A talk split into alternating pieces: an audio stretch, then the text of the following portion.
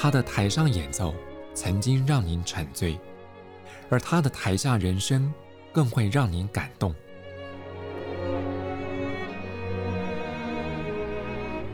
国家交响乐团爱乐实验室 Podcast 名家登场，有生命的音符只为您演出。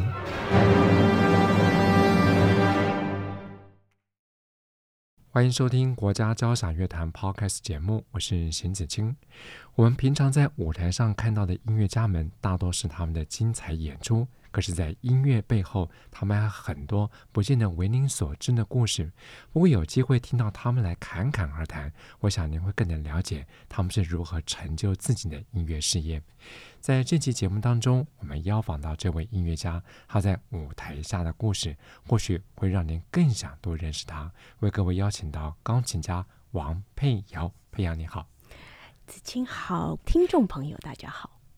在过去几年，我想很多朋友看到佩瑶在国内的音乐会，不论是节目的企划或是曲目筛选，往往会让观众耳目一新。但有些是出自于你自己的构想。那么先聊一聊这些节目的制作？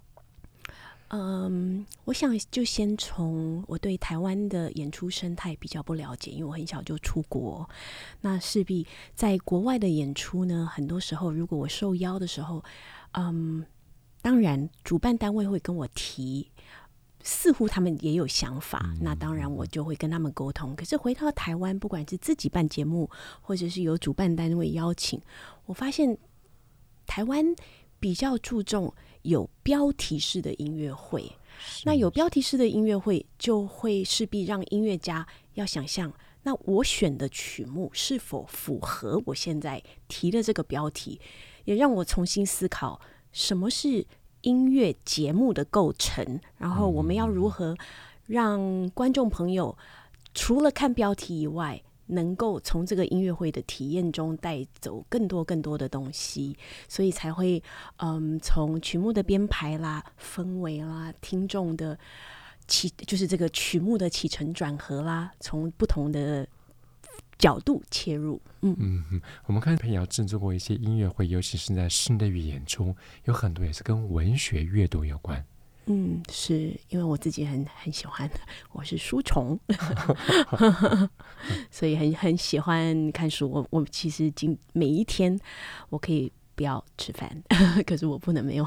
看书，那在日常生活当中，其实佩瑶花了不少时间在阅读上面。那对你来讲，阅读给你的音乐事业有什么样的启发？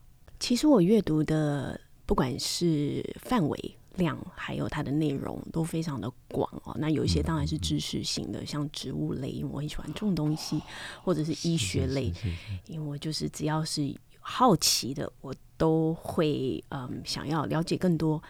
那如果说对我的音乐演出有什么直接的影响吗？其实就是专注力吧。然后我近年来，不管是认识呃外文的作者，或者是中文的作者，跟他们聊天的过程，我慢慢会了解，其实嗯、呃，作家跟作曲家也有他的雷同之处，他们也会想到结构、呼吸，他要怎么如何。铺陈他的这个故事，那所以这个就是雷同之处吧。就算是医学类、植物类，也有他引导观众如何深入内容的方式。那这跟我们铺成一场音乐会或者一首曲子、研究一首曲子是一样的。嗯嗯、有异曲同工之妙。对对对对。没说起佩瑶的兴趣很广泛，他在很小的时候就因为资赋优异到美国留学，在美国待了二十五年的时间，也就读了 Curtis 音乐学院，还有耶鲁大学研究所。不过，在美国求学期间，他还有个兴趣呢，是跨足到了建筑。嗯，说来话长，我曾经念过一个很特别的高中，呃，也就是说，我出国的时候，我的初中、高中都是在费城。那这个高中呢，嗯，它是 Quaker，就是贵格教。是是是。那在当时，在费城是很知名的私立的，嗯。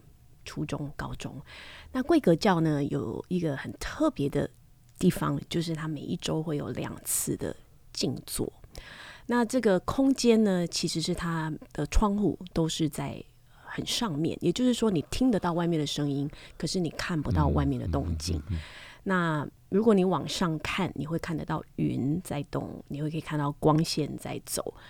我觉得就是因为这六年在初中、高中的这一段时间，每一周两次的这个静坐，然后看光影，只能用听的，你看不到外面，然后启发了我对，当然对建筑的美、光线、光影这个变动的美。嗯，还有对声音的敏感度吧。嗯，因为很少有人在十几岁，就是最重要的找寻找自己的这一段时间，每一周有这么长时间，就是超过四个小时，可以聆听自己的声音。那我那时候离开了，毕业了，从高中毕业了，我就知道说，我进了大学，不管去哪里，音乐院还是大学，我都要保留这个自我的时间。所以我进到。耶鲁大学它有一个 Beinecke Library，它是一个很独特的手稿的嗯图书馆，那里面珍藏了很多很很很特殊的手稿，不管是文学类、音乐类及当然历史类，嗯，那因为都是珍贵的手稿，所以这个建筑物的外观是用很薄很薄的大理石，所以因为它怕太阳光会。照射到这些珍贵的书籍。那我第一次去参访学校的时候，其实你可以说我是因为老师的名气，也可以说是因为哦，我可以进到耶鲁大学。可是真正真正的原因是因为这个图书馆，我找到了我高中、初中、高中雷同的这个空间，也就是说是。是是是呃，可以让我一进去就可以安静下来，然后听我自己，寻找我自己的声音，好好的听我自己的声音。那嗯，也是因为这个空间让我想要继续探讨光影，所以我就开始修建筑系的课。那当然一修就。欲罢不能，就就继续修下去了，然后我就会盖模型。当然，我也很喜欢画画，那就是一路就这样走下去。可是我现在并不是建筑师，我嫁给一位建筑师。可是我现在对。嗯，专注在音乐方面是，嗯哼。不过回到国中、高中那六年时间，在一个这么特别的空间里面，就像刚刚提到，这个不只是在心灵上的静坐，还训练到你的耳朵对声音的敏感度。我想那个空间对你来讲，某种程度上心里会带来一种安全感。是，所以其实一直到现在，我还是我家里，我住透天，我家里还是会有一个空间。是类似的，可是只是不是它的窗户不是在 靠近天花板的地方，而是就是我可以看到我的花花草草。那呃，我想这是非常奢侈的。我知道能够在台北市有一个空间可以看到户外自己种的花花草草是很幸福的。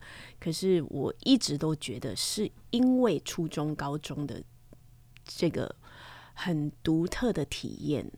呃，养成了我现在喜欢阅读，自己喜欢独处，所以对，嗯，嗯的习惯，嗯，给自己找个心灵宁静而且沉淀的空间，是，嗯哼哼。不在旅美期间啊，其实佩瑶就已经是备受瞩目的钢琴家，也获得了国际乐评界的高度赞赏。很特别的是，你跟很多国际大师同台演出过。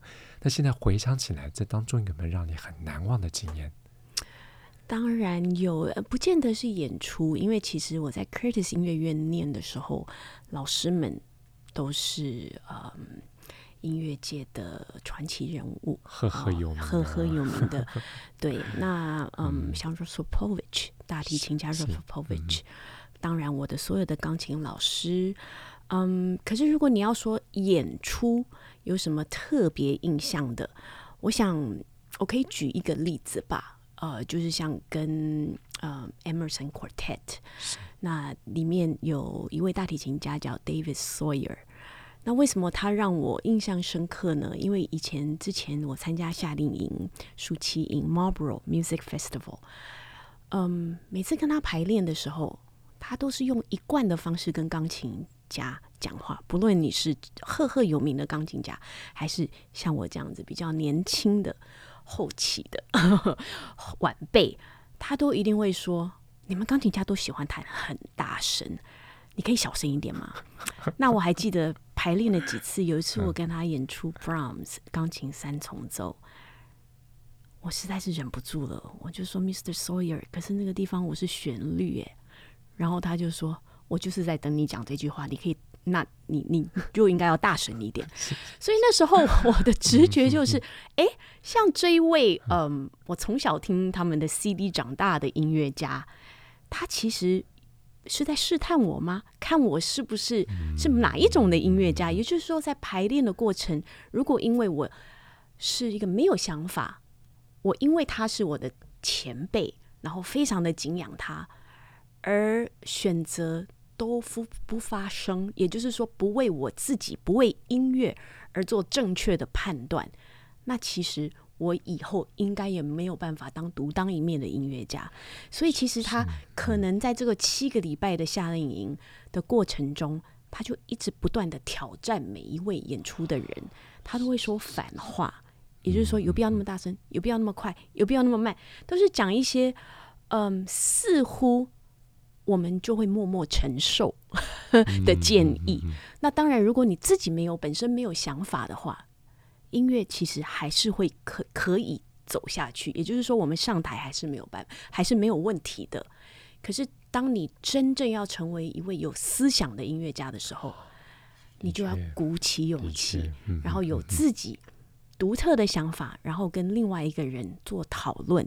不管你是几岁，你有可能才十三岁，也有可能二十七岁，当然也有可能是跟他同辈。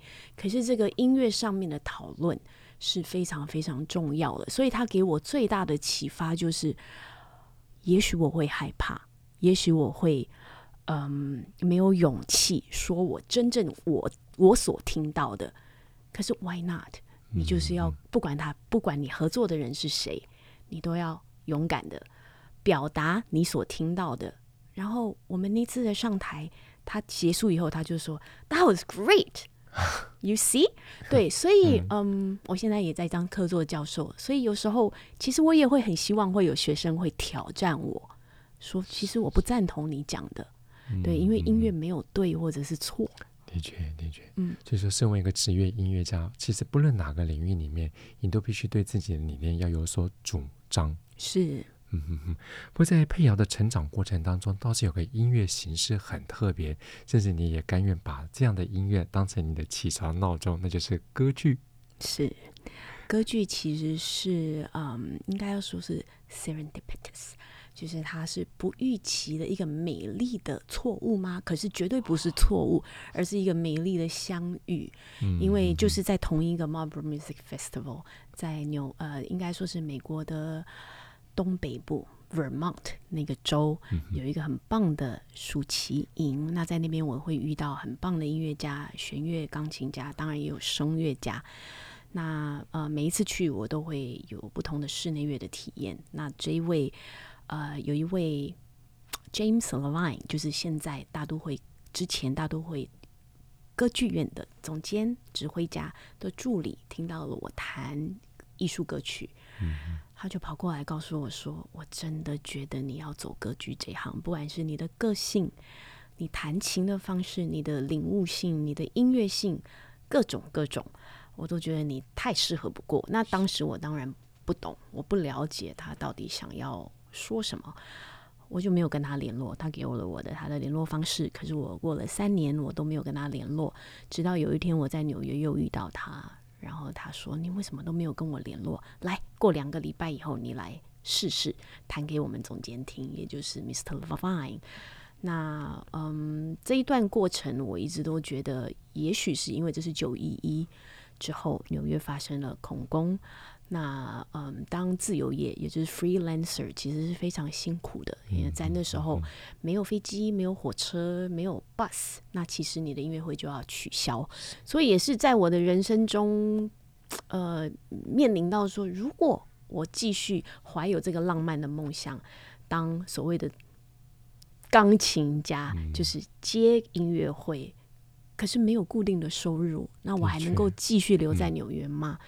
也是因为这样，所以我就说服我自己，然后想想说，如果他什么钢琴家都听过，可是他强烈的建议我应该去试试，也许我应该去试试，所以我就嗯准备了他所要求的《费加罗婚礼》的第二幕。然后他告诉我，其实我们平常考是要边弹边唱。我知道你不会意大利文，没有关系。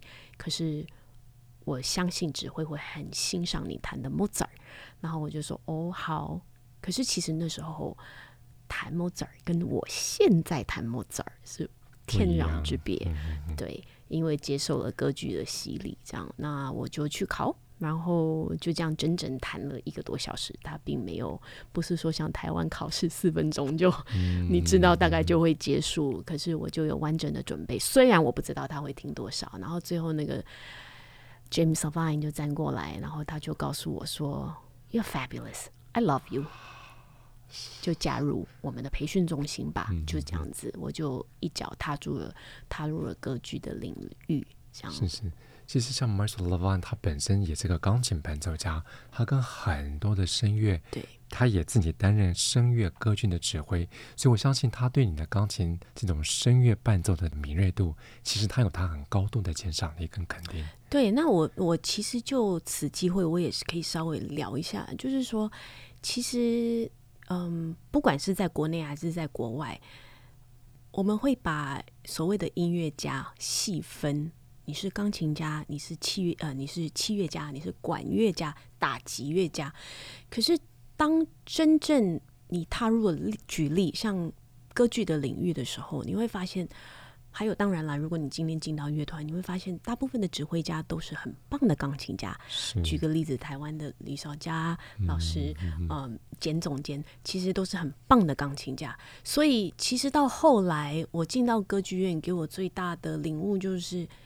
其实他们要找的人就是一个好的音乐家，那只是音乐家是用不同的方式来传达音乐的内容。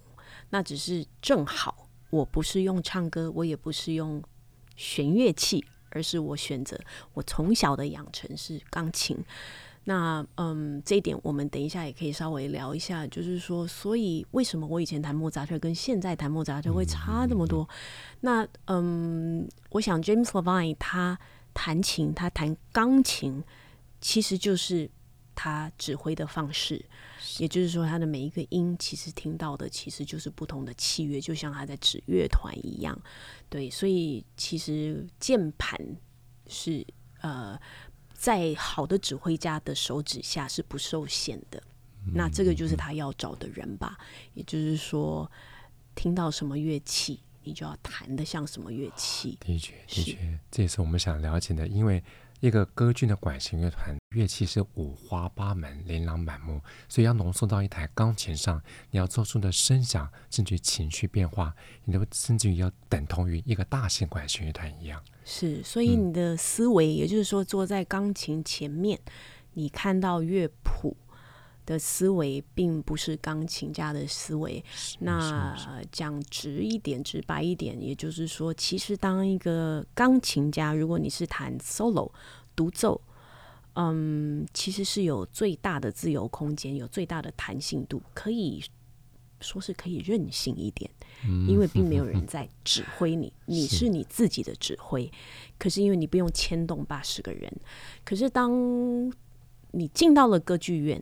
我只要开始弹所谓的 vocal score，就是歌剧的浓缩谱。我所做的每一个决定，不管是我的音符的长度、踏板踩多少，我的音色，每一个其实都是我要想象指挥家会怎么指这个乐团。嗯。所以，如果说今天是管乐，他无法吹那么快，或者他需要时间才能进来，那其实这时候我就必须要想象。我是那位管乐家，而不是一位从五岁就开始弹钢琴的钢琴家。因为这些音以一个钢琴家来讲是很容易的，可是同样的几颗音，在乐团的不同的器乐上来演奏是需要时间。那就是这个时间差，我想是最大的不同吧。嗯嗯嗯，好，那我们就以您刚刚特别提到的莫扎特为例子，在从小不论是协奏曲、室内乐或独奏，我相信您接触过的莫扎特一定不在少数。但是经过了大都会歌剧院这么长时间的锻炼下来，你也弹莫扎特，只不过是莫扎特可能歌剧或是其他的声乐作品，所以两种不同的经验，弹莫扎特对你来讲，它的差别的趣味在哪里？嗯，歌剧在莫扎特的心目中，我想是有无可取代之地。嗯，如果说你有机会看他的 biography，他写的书信里面，嗯，我觉得他对故事，他对呃词，就是歌词 libretto 这些都有他自己独到的见解之处。那我想，这就是为什么不管是他写德文歌剧、意大利文歌剧，其实都这么的呃。符合语韵，嗯、那这一点语韵这一件事，其实也就是影响我最深的。当你再回去弹他的室内乐，弹他的独奏、钢琴独奏或者是协奏曲的时候，你会发现，其实它也是充满了语韵。那当然，如果从小，嗯，我弹就是会觉得，哦，莫扎尔就是他有呃。很天真啊，很优美的旋律，很很嗯，听到了会让我们有某一种的情呃感受，嗯，那这些都很好。可是我觉得进到了歌剧院，因为长期的接触他的呃管弦乐铺陈在这个语韵下面的这个呃写作手法。你再回去谈他的其他作品，你会发现其实也是充满了语韵。那当然，呃，不管是节奏、语韵，还有他对当时历史所，不管是他的每一出歌剧，都是反映在当时置身于当时的历史当中，所以他的故事都是反映在呃他的乐曲里面。那我想，其实这一点，我再回去谈他的独奏曲或者是室内乐曲的时候。会有更多的想象吧，然后处理方式其实可以更深刻。嗯哼，我想刚刚佩瑶老师也讲到一个特点，就是莫扎特他对那个文字，他对剧情的历史背景，甚至他对人性的掌握是非常的透彻。所以我们在听他的歌剧，不只是欣赏声乐的美，有时候光是在器乐部分，它呈现出来的也非常有一种紧扣人心的戏剧张力。是，其实，嗯，我前几天才在跟一位很好的作曲家朋友，国外的作曲家朋友聊到这一点。嗯，当你弹了大量他的歌剧，你会发现有这，这是我自己发现的一点，就是，嗯，需要原谅的角色，也就是说，这个人可能在故事情节中他犯了错，需要被宽恕、原谅的人，往往。他都赋予这个角色最优美的曲子，尤其是到结束的时候，唯独 Don Giovanni 他没有给他任何宽恕的音乐。那其实再回去弹他的室内乐跟独奏曲的时候，嗯，我也会找这些蛛丝马迹，就是他对人性，他对人生，嗯，有什么独特的看法。其实都会在他的歌剧里面反映，所以其实我还蛮鼓励 年轻的音乐家，就是呃多多多听每一个作曲家他最擅长、最喜欢的嗯 genre，就是他最喜欢的，像莫扎特就绝对就是歌剧。嗯嗯嗯嗯。诶，听到在大都会歌剧这段期间哈，其实你还参与了美国作曲家 John Adams 他的歌剧。原子弹之父的首演，这份录音在二零一二年还得到葛兰美奖最佳歌剧录音奖的肯定。我想这对钢琴家来讲是一个很难得的经验。要不要聊聊这件事？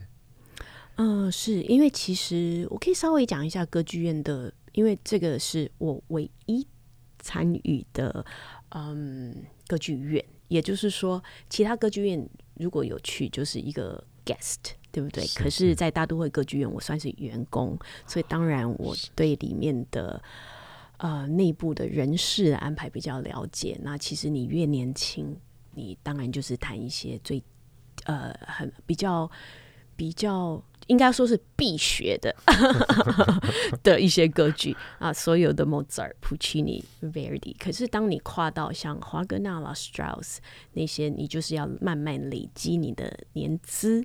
那我其实我不知道其他歌剧院是否是这样。那如果是呃，像捷克捷克文的歌剧，那通常我们都会从外面找捷克文的声乐指导进来，嗯、而不是一位然后负责所有的歌剧。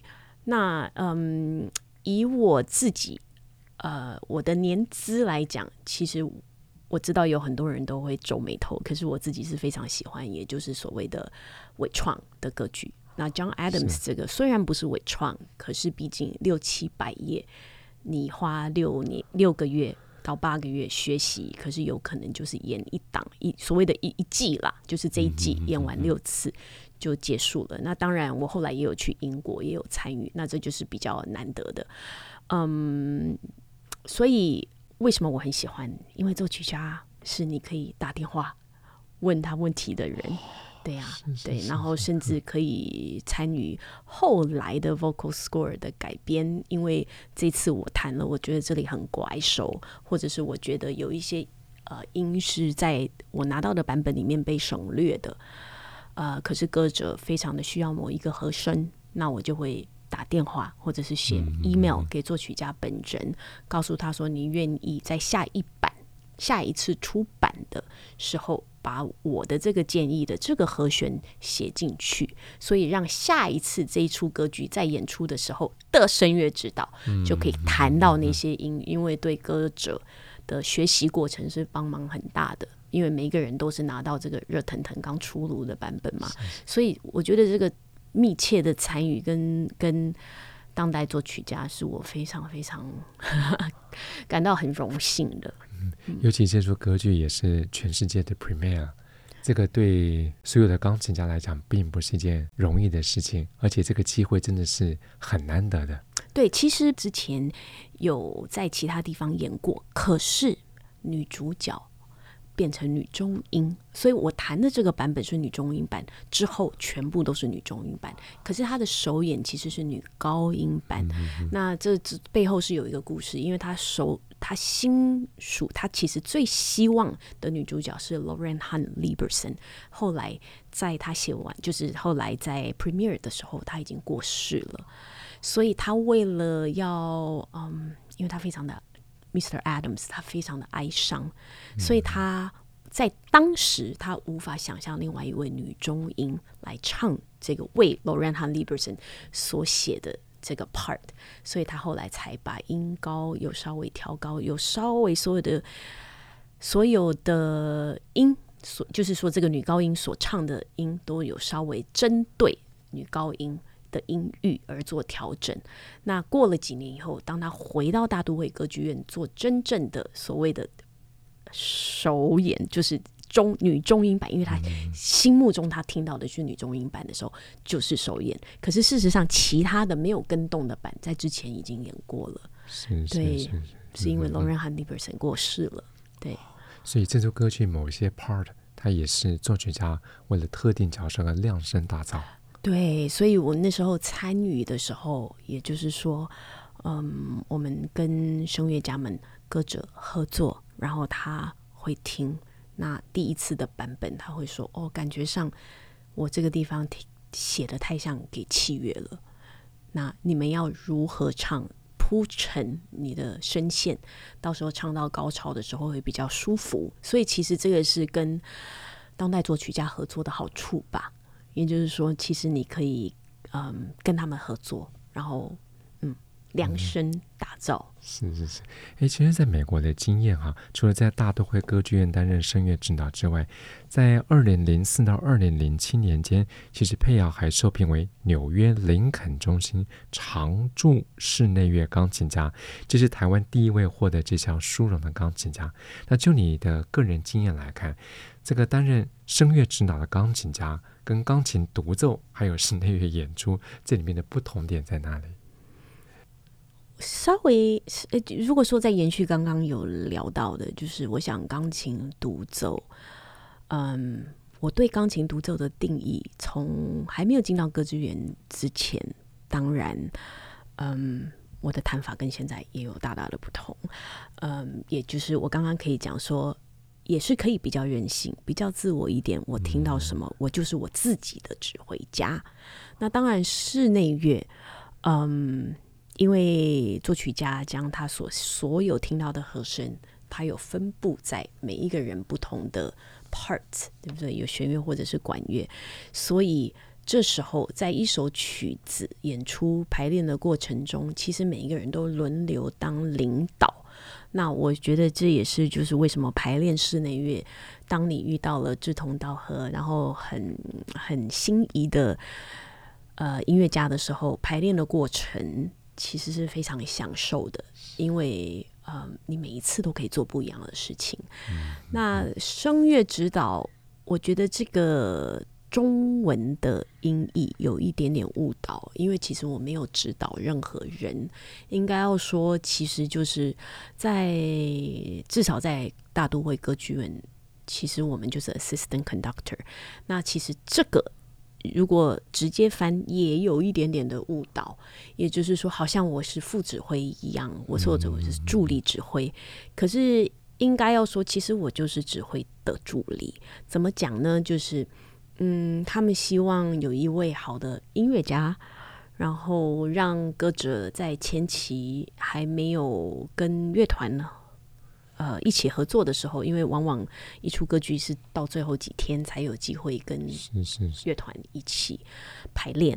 那前期我就是指挥家，也就是说，我的速度，我领导乐团的方式，只是这个乐团是我的八十八个键。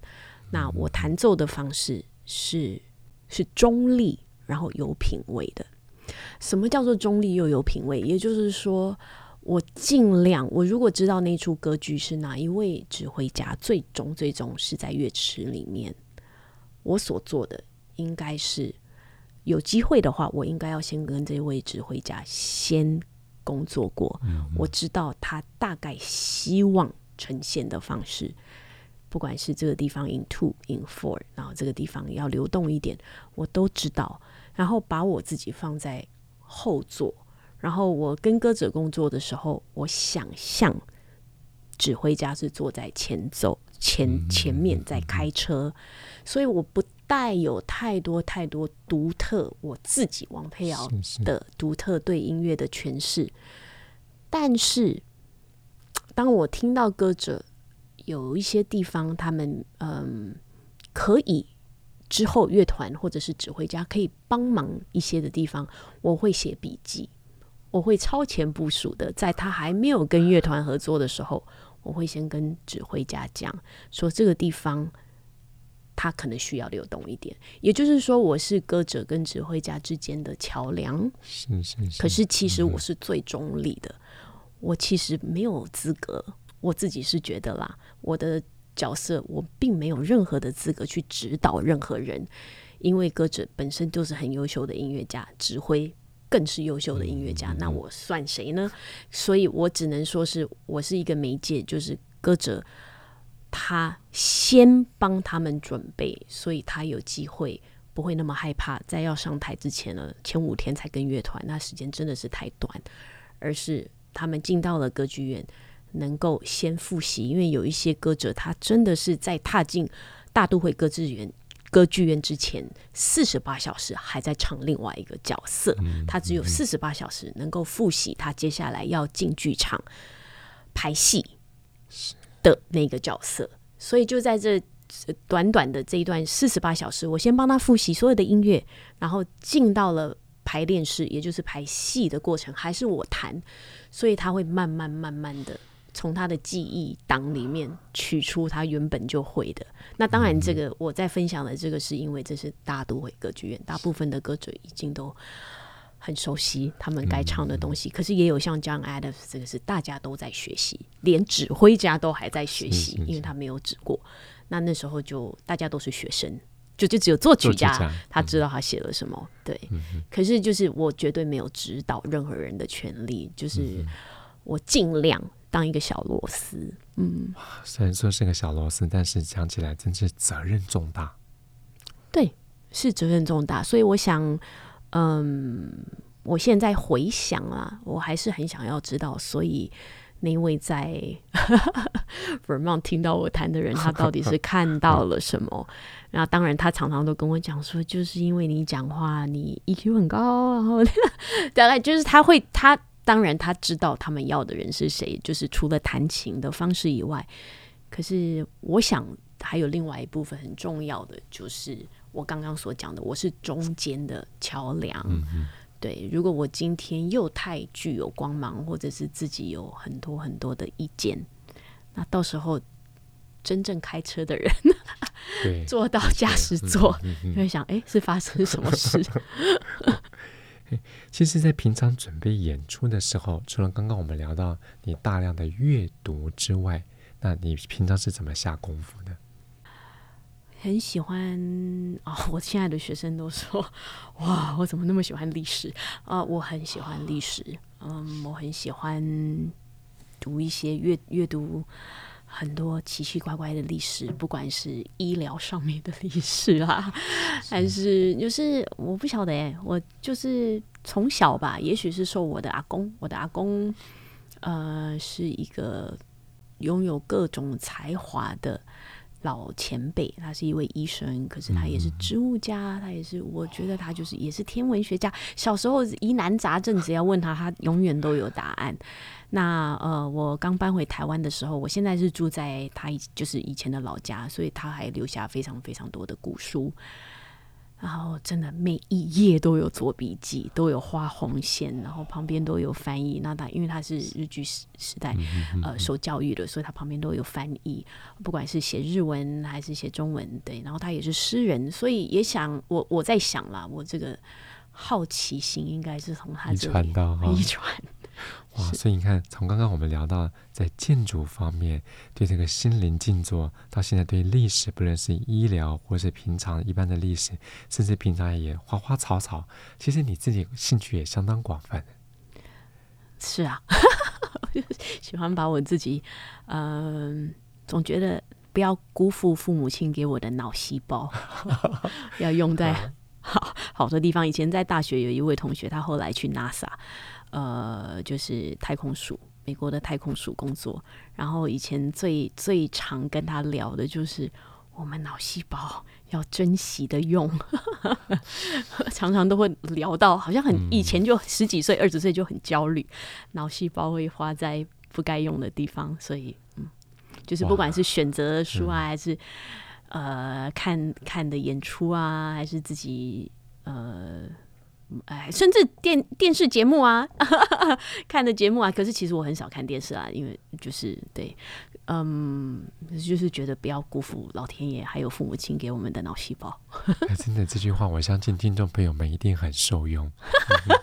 哎，不过说实在哈，你除了这个职业演奏生涯之外，家里面还有个宝贝，身兼母亲又身兼职业钢琴家，你平常是如何做到平衡的？无法做到平衡啊，所以我都是放牛吃草。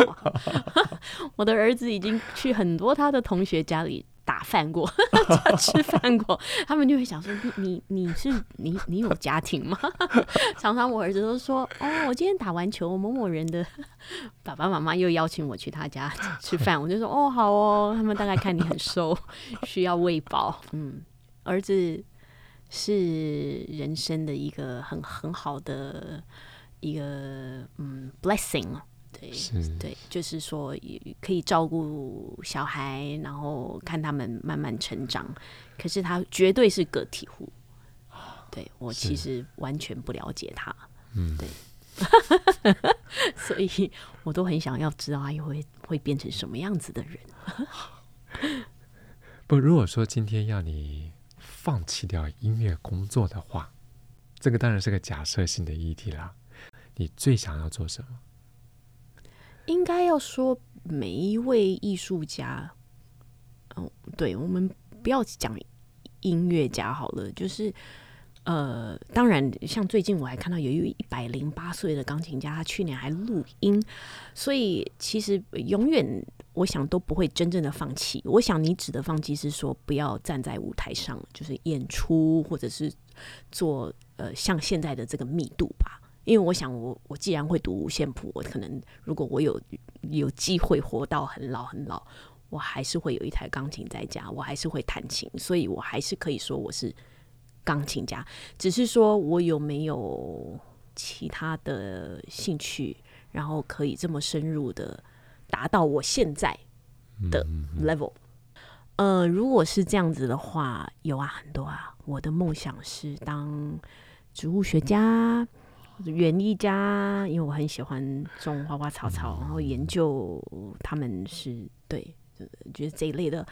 我也很喜欢做面包，虽然学完拿到执照以后，在台湾还很少做，可是对啊，我也很喜欢写东西，所以其实很多啦。可是当然，如果我还有机会学其他的艺术领域的话，我其实很想学国乐。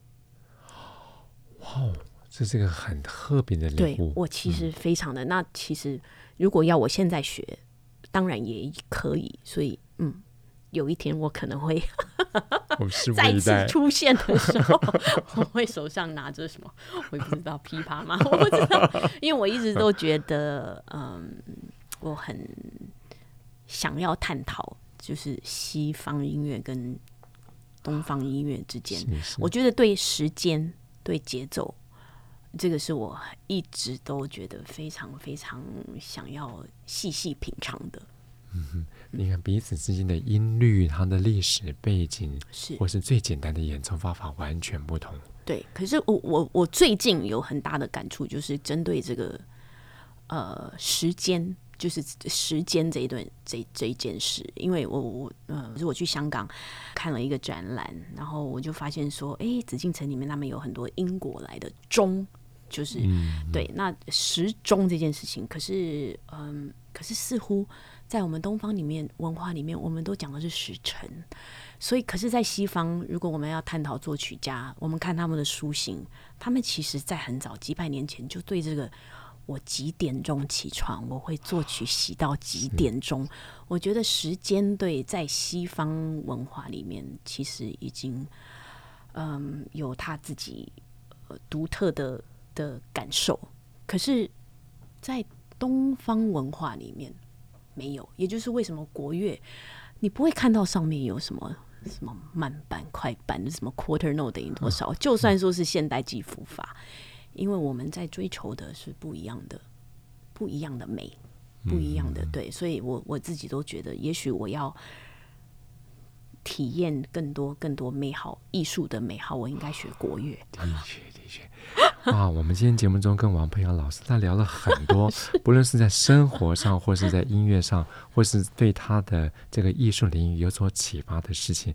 那你以一个经验这么丰富的过来人来看的话，如果要对国内年轻一辈的音乐学子，您会有什么建议？之前在台湾有有受邀去参加一些嗯大师班，那当然也有很多人问我类似的。嗯，问题我都会说没有，其实其实就是多放空。那这个真的是我目前我觉得学生最缺乏的，真的就是放空。所谓的放空，就是不要想，然后也对，就是说，其实连听音乐我都发现很少是放空的方法在听音乐，可是其实我很常常很常就是放空的听音乐，就是感知这件事情，我觉得已经很少人体会。就像说我我还记得有一次，我以前在美国我很常去一个地方躺，嗯，不管是中央公园，或者是我有另外一个 Wave Hill，我很喜欢的一个公园哦，就有大片的草草地。我以前就常常躺在那边，然后我还记得，嗯，有几位好朋友，他们如果带小孩去的话，他们就会一直跟小孩子讲说：“我们来看看这个像什么？像兔子，像什么？”然后我每次都会觉得，可以不要像什么吗？可以就就 let it be，就是就看云，为什么一定要像什么？好像觉得如果没有像什么。我们又浪费了这一段时间，因为没有开发脑力。可是我觉得一定要像什么吗？我觉得好累哦。嗯、对，所以嗯，也许就是回归到我初中、高中吧，就是一定要在静坐的时候有很大惊天动地，对人生有领悟吗？没有哎、欸，嗯、有时候有，因为毕竟六年一一个礼拜有两次的这个机会，有时候绝对有，可是有时候没有啊。那没有也很好。我相信这种所谓的放空，或是把自己归零，哈，反而有时候会获得更大的能量在出发。是啊，嗯嗯，所以其实我常常都在想，像嗯，曾经我跟原住民朋友们去爬山，我就发现哇，他们注意到的东西，不管是地上动物的的呃足迹，足迹嗯、或者是。旁边有什么鸟发出了什么东西，他们的这个观观察力远远超越我们好几十倍。那会这样，我觉得是因为他们就是有大量的时间去观察，去就是让所谓的 take in，嗯，就是让身体就是 let it be，就是就是就是就是存在就好了。而不要过度去思考，所以我才会说，哦，我还是蛮珍惜。如果就是我就坐在那边，然后就发呆。所以我我我儿子就是这样，我常常说，那你就坐着，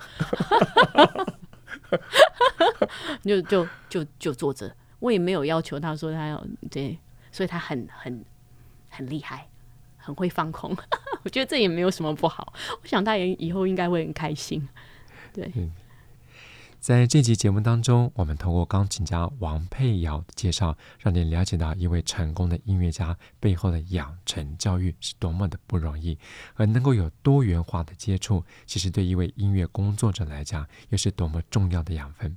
我们在王佩瑶的身上，我相信听众朋友多多少少也能够得到启发。我们再次谢谢佩瑶老师，谢谢。国家交响乐团 Podcast 节目，我是邢子清，谢谢朋友们分享，我们再会。国家交响乐团不只给您好看，更要您好听。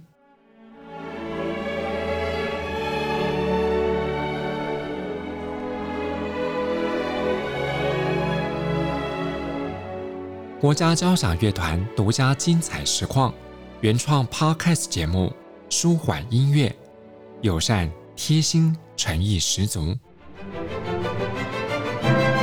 爱乐实验室 App。温馨登场，